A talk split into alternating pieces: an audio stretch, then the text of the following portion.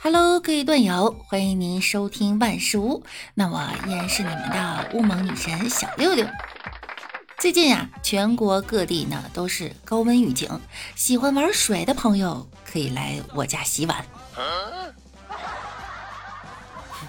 开个小玩笑哈。现在呢，我们进入正题。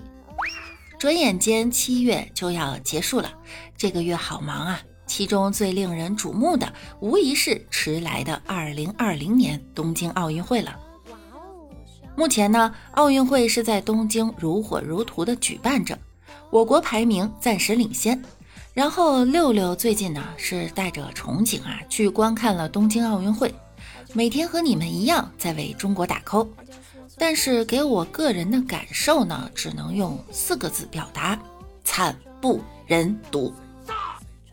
总的来说，有网友评价这次奥运会没有和平，没有更快、更高、更强，但是成功的引起了中国民众对小对日本的反感，表示看了这次奥运会，奥林匹克的精神倒是没感受到，抗日精神倒是被唤醒了，特别是其中的体操裁判黑哨事件。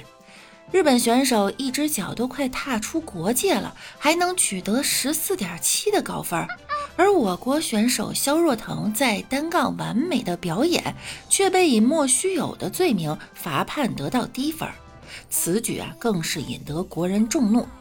整体呢可以用三句话总结：观众看得糟心，裁判打分费心，总体评价恶心。然后这次奥运会也诞生了许许多多非常有意思的新网络词，比如说“东道主”啊，意思呢就是指一些裁判为了让东道主拿金牌，直接装瞎看不见，乱判决还不让人申诉的盗窃行为。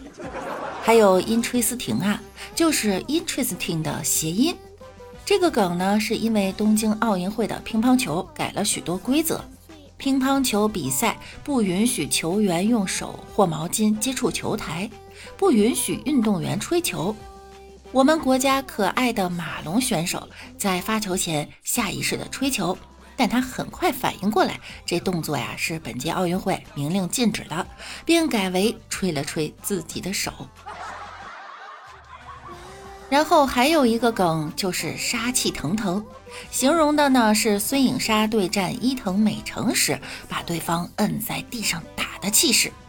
之所以有这个梗呢，是因为伊藤美诚对于战胜中国有着不一样的执着故事。他妈妈从三岁开始，睡觉时在小伊藤耳边不停念叨：“只有你才能战胜中国队，只有你才能战胜中国队。”真是又好气又好笑啊！最后，孙颖莎以四比零的战绩零封伊藤美诚，还把对方打哭了，直呼过瘾。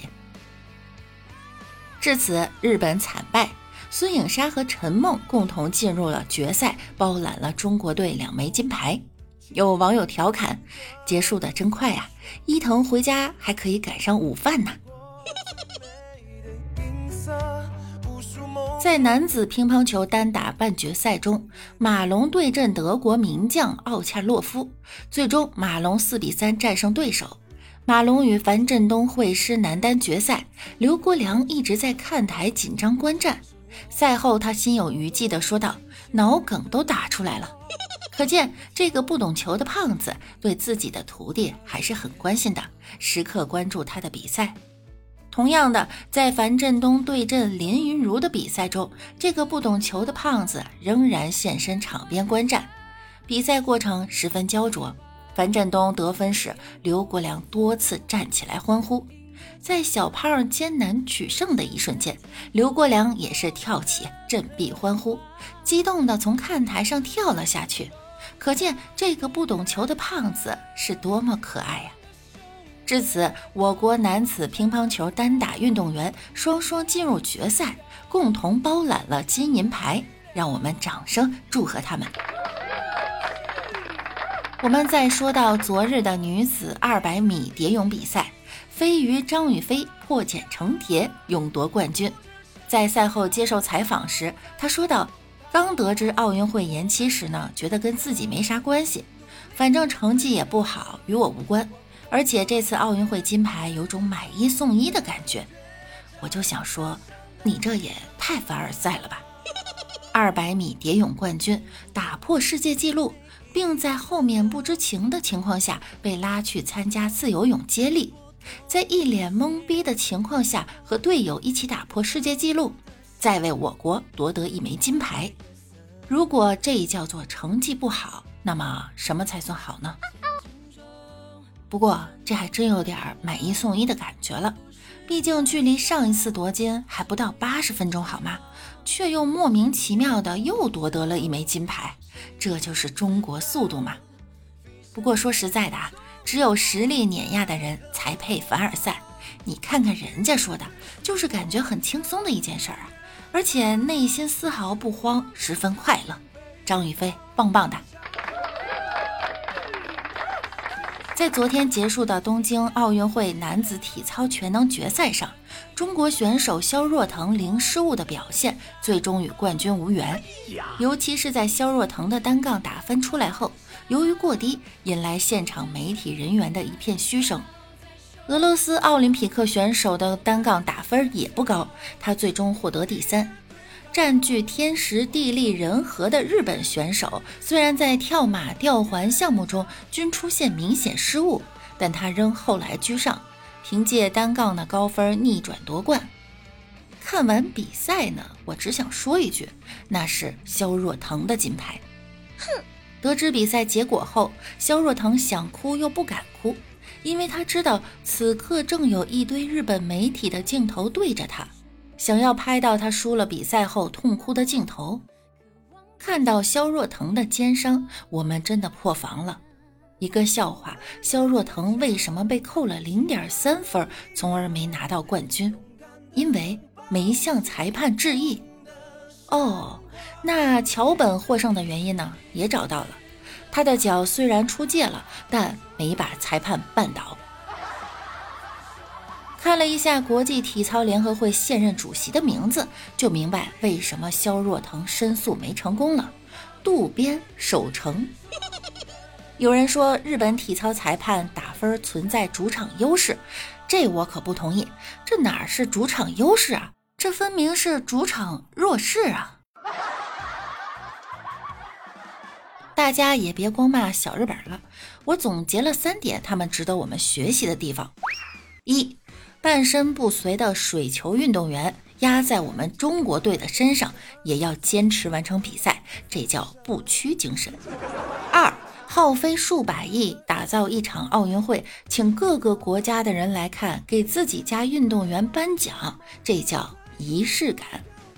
三，从体操比赛中可以看出，日本人安排盲人做裁判，这叫人文关怀。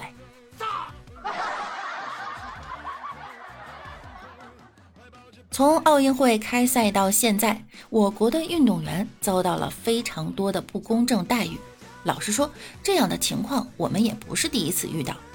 当年亚特兰大奥运会，我们有个举重选手叫唐林生，他在关键决胜负局时举起了自己体重三倍的重量，按规则三秒即可判定成功，但他举起来之后整整十二秒，裁判都没有亮灯。最后还是我们教练冲上去喊停，裁判才给出信号。后来采访中，他说自己胆小，害怕如果不坚持举，这枚金牌就没有了。这些人以为这样对中国的运动员，他们就会被打倒，从此一蹶不振。错了，无论裁判如何不公正，无论规则有多针对中国，我国的运动员依旧会拼尽全力去争取金牌。那是他们拼上自己全部的青春，赌上自己整个人生的梦想。小人也许能从规则上打败他们，但永远无法战胜他们。他们会一直向前冲，让全世界的人都看到中国人的不屈。即使困难重重，我国的运动员依旧能拿冠军。什么叫奥林匹克精神？这才叫奥林匹克精神。